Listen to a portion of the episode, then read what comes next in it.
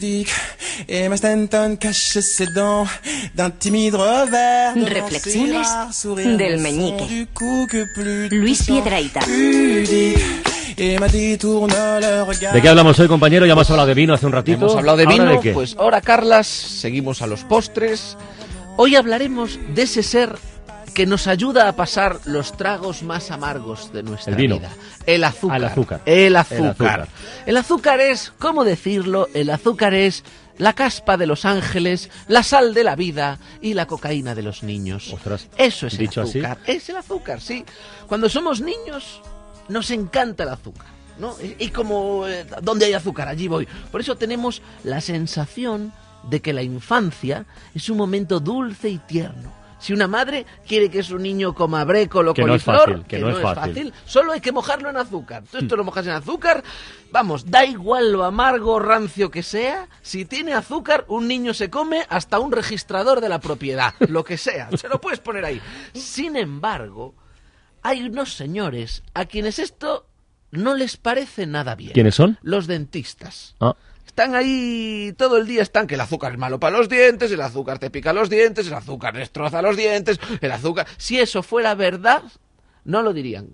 Se lo callarían. ¿Tú crees? Por Sí, in- por interés. Vamos, hombre. Ah. Es como cuando un taxista te dice, le llevo por aquí que es más largo pero se tarda menos. Pues igual. No van a tirar piedras contra su propio tejado. Yo lo respeto, lo respeto y lo comparto. Pero claro, como los niños se lo creen todo, se creen que eso de, de los... Tú imagínate los pobres los pobres empresarios del azúcar, que es que esto no lo ha pensado nadie, ¿eh? ponerse en la piel del empresario del azúcar, la gracia que le tiene que hacer al empresario del azúcar que todos los años salgan los dentistas diciendo eso, que claro, los pobres no se pueden defender. no, no lo tienen fácil, ¿no? Tendrían que inventar algo los empresarios del azúcar para rebatir a los, a los dentistas y decir, niños, si os laváis mucho los dientes, se os cierra el culo y explotáis. Algo, algo para asustar a los niños, para que no... no el claro, tiene varias formas de, de expresión, tiene varias formas. Está el terrón de azúcar, ¿eh?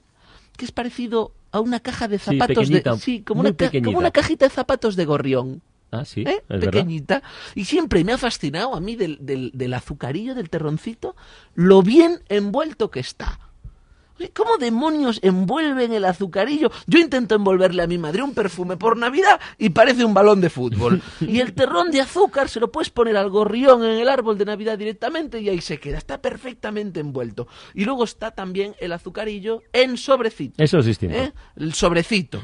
El sobrecito es el que le dan a los políticos para que estén contentos. ¿eh? Que, que, bueno, a los cuadrúpedos siempre se han gustado mucho los Mucho. azucarillos. Y si en ese sobre, claro, si es sobre, si el, si el azucarillo es de sobre, ya se sabe, es azúcar moreno. Es azúcar moreno, sí, si quieres blanquearlo, pues lo tienes que llevar a Suiza, aunque Por bueno, ejemplo. ya no es necesario porque ahora hay una especie de glucoamnistía que tú das un kilo de azúcar moreno y te lo blanquean todo a cambio de 100 gramos. Está muy bien. Claro, el azúcar también puede venir en paquete de kilo.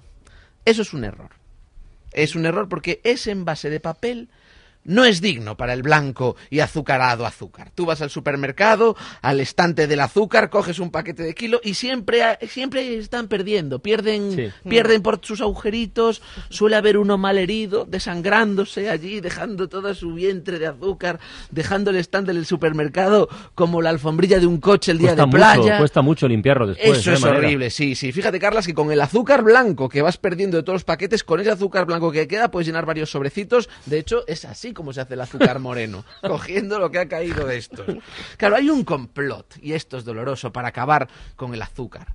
Están metidos los dentistas ¿eh? y los fabricantes de alimentos, que ahora lo hacen todo sin azúcar, Coca-Cola sin azúcar, yogur sin azúcar, chicle sin azúcar. Incluso los zumos de ahora son, que me hace mucha gracia, sin azúcar añadido. Eso es mala leche.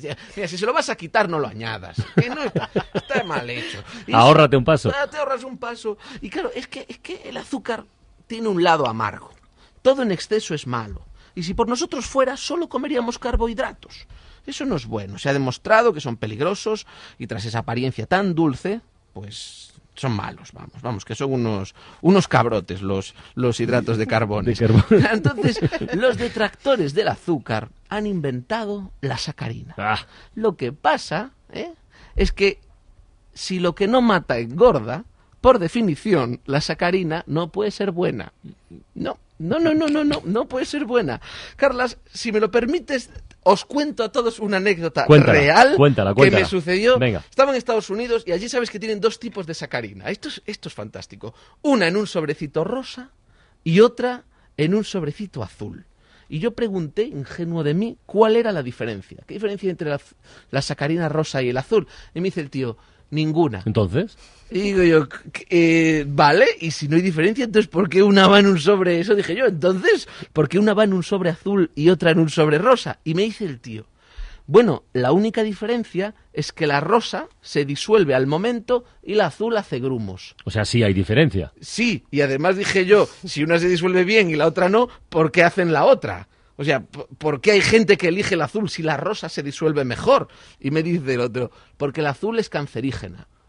Hostia. Entonces digo yo, pero entonces me quedé pensando y dije, ah, pues sí, es lo mismo. La azul tarda más eh, en disolverse, o sea, no tarda en disolverse, pero te mata antes. Es decir, el tiempo que te ahorras en tener que revolver el café te lo quita de vida. Y con la rosa vives más tiempo, pero pierdes todo ese tiempo delante de una taza de café dándole vueltas a la cucharilla. Los americanos tenían razón. O sea, estás, es lo mismo. estás perdido en cualquier caso. Es absolutamente lo mismo. Por eso es importante saber en qué queremos gastar nuestro tiempo y cuándo decidimos crecer. Yo tengo en casa un reloj de arena de azúcar y cuando le doy la vuelta pasan los mejores ratos de mi vida.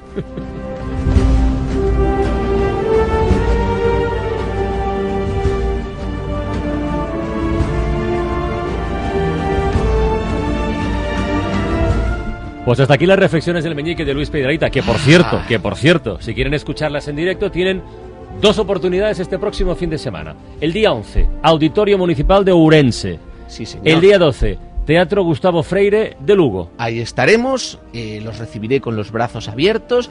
Yo recomiendo que la gente venga orinada de casa. Siempre. Porque el nivel Siempre, de risas siempre. es tan grande que puede desbaratarse las butacas del teatro con la consiguiente ¿Hablarás del azúcar? No sé si hablaré del azúcar, seguramente. Hablaré de lo que me pidan. Un abrazo, amigo. Hasta luego.